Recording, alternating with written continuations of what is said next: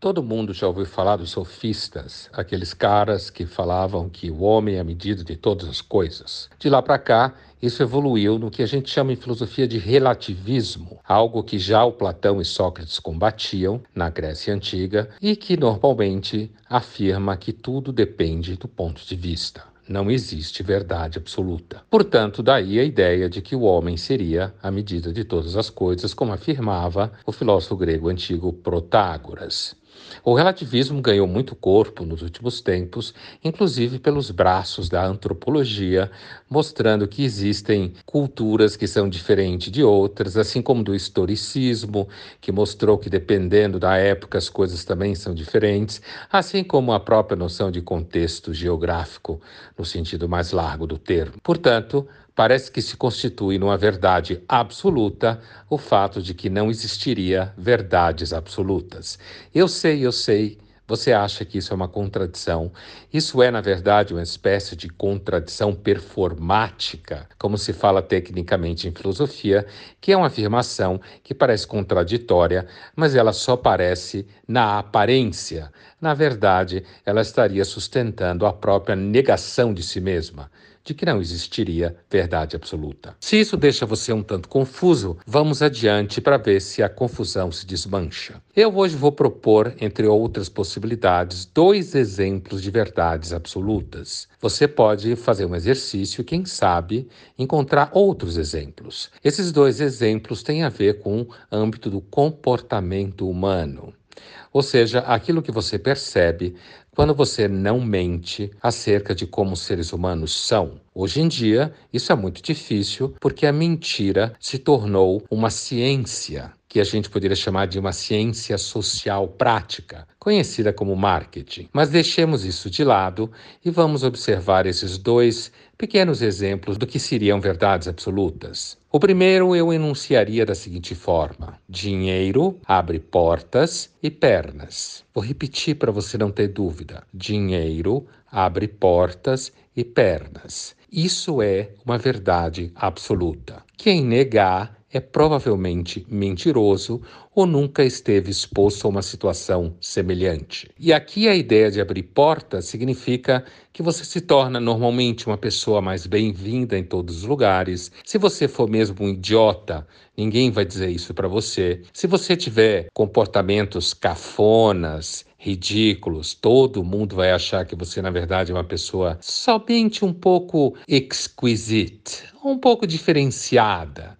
porque afinal de contas você tem dinheiro. Se você tem dinheiro, normalmente você vai atrair não só pessoas pedindo dinheiro a você, mas você vai atrair também pessoas com dinheiro, porque as pessoas com muito dinheiro normalmente se entendem muito bem e sabem que no final do dia é sempre o dinheiro que conta, apesar de que muita gente negue este fato.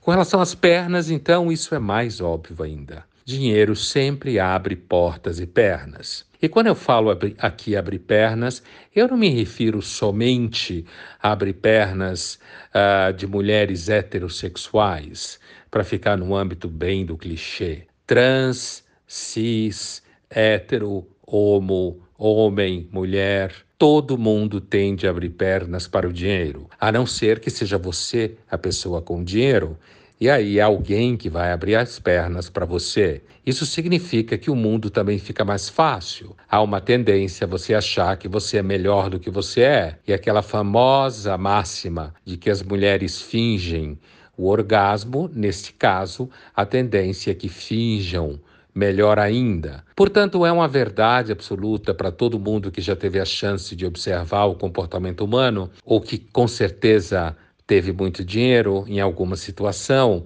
ou quem sabe precisou muito de dinheiro, de que dinheiro abre portas e pernas. Coloque isso na parede do seu quarto e lembre disso sempre quando você achar que você é uma pessoa que não tem preço. Normalmente, quem acha que não tem preço é sempre a mais barata da fila. Pois muito bem, esta é uma primeira verdade absoluta que eu queria compartilhar com você hoje. Uma segunda verdade absoluta que eu queria compartilhar com você hoje tem a ver com aquilo que na época que as pessoas tinham filhos costumava se dizer: conheça a vida selvagem, tenha filhos. Hoje isso tem se tornado um hábito cada vez mais raro, mas enquanto ainda existe filhos, podemos dizer com razoável segurança que venha a ser uma verdade absoluta o fato de que levar crianças para programas infantis normalmente é uma experiência que merece o título de Cocar de Ouro, ou seja, um enorme programa de índio. Eu sei, eu sei, eu sei que hoje em dia tudo que se fala não se pode falar, mas como aqui a preocupação é que a comunicação se dê de forma ágil, usemos um português claro. Normalmente, quando você leva crianças para programas de crianças, o programa é normalmente de índio. Por quê? Porque os lugares são cheios, filas, Crianças normalmente irritadas diante do fato que querem saber logo por que, que elas estão ali e querem logo correr e viver a sua vida selvagem. Os pais, normalmente, irritados porque são obrigados a fazer aquilo que se chama por aí de programa para as crianças. Esses lugares normalmente tendem a somar e a agregar, como se diz hoje em dia, homens e mulheres que normalmente estão ali contra a vontade. Por quê? Porque provavelmente prefeririam fazer outra coisa. Talvez as mulheres prefeririam estar em lojas comprando coisas, ou os homens prefeririam estar em casa não fazendo nada. Eu sei eu sei que eu usei dois clichês absolutamente autoevidentes, mas é o que acontece com toda a verdade absoluta. Normalmente, ela é muito óbvia. Basta observar filas de parques em cidades, ou filas de parques de diversão, ou seja, qualquer área montada para divertir crianças, que você vai perceber que ali estão adultos extremamente estressados. Aliás, talvez essa é aquele tipo de situação que faz com que pessoas que decidiram não ter filhos olhem e pensem para si mesmas: olhe só como a gente tinha razão, nós não somos obrigados a enfrentar essas filas, nem somos obrigados a ouvir berros e gritos das outras crianças, porque você sabe como é: criança gritando só é fofa quando é sua. E olhe lá. E aí você tem que passar por todos os brinquedos, você tem que lidar com o mau humor do marido, se você for a mãe, ou quem sabe alguns casos, como hoje já existem mães super emancipadas, você terá que lidar também com o mau humor da mãe, de ter que aguentar e ficar naquele lugar onde você é constantemente atropelado por outros pais e mães que, como todo mundo sabe, são animais normalmente bastante agressivos. Basta você observar a porta de escolas infantis para ver como as relações, apesar de todo mundo aparentemente amar todo mundo, está sempre todo mundo armado para achar que alguém fez mal para o seu filho. A própria forma de falar, chamando toda outra criança de amigo seu, é indício de como você, de alguma forma, está lidando com a sua própria agressividade. Pois muito bem, esta segunda verdade absoluta, ou seja, Programas de crianças normalmente são programas selvagens, que faz com que as pessoas fiquem estressadas. É uma daquelas que eu desafio qualquer antropólogo ou qualquer relativista ou qualquer defensor das narrativas dizer que não é e que não esteja mentindo, porque inclusive se os pais, no caso os maridos, resolverem não seguir as mães e as crianças no programa, provavelmente as pernas se fecharão por vários dias. É isso. Às vezes a gente tem a impressão que, de um certo ponto de vista, o mundo gira ao redor do fato de se as pernas se abrem ou não. Pelo menos do ponto de vista masculino,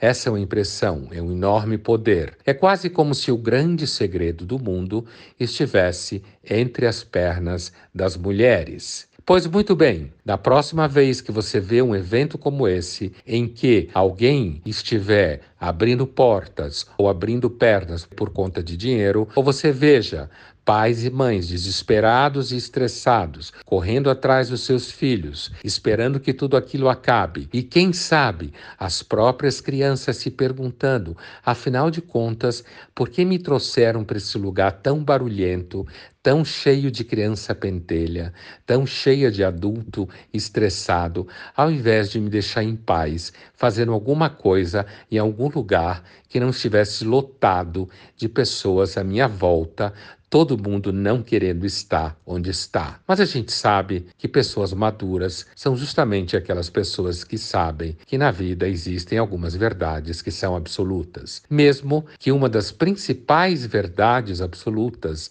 da experiência humana é justamente que é necessário mentir. Mentir quase sempre. Mentir quando você quer ser feliz. Mentir quando você quer ficar em paz. Mentir quando você quiser mostrar um certo grau de generosidade ou um certo grau de misericórdia. Como dizia o grande Nelson Rodrigues, mintam, mintam por misericórdia. E se alguém pensando no que eu acabei de afirmar sobre essas duas grandes verdades absolutas, tiver absoluta certeza de que eu estou errado, eu proponho que faça um exame de consciência e provavelmente vai descobrir na frente do espelho algum momento em que quase abriu as pernas ou as portas, ou ficou morrendo de raiva pelo fato de ter que enfrentar uma fila infernal num domingo quente, cheio de gente pentelha à sua volta. É isso aí.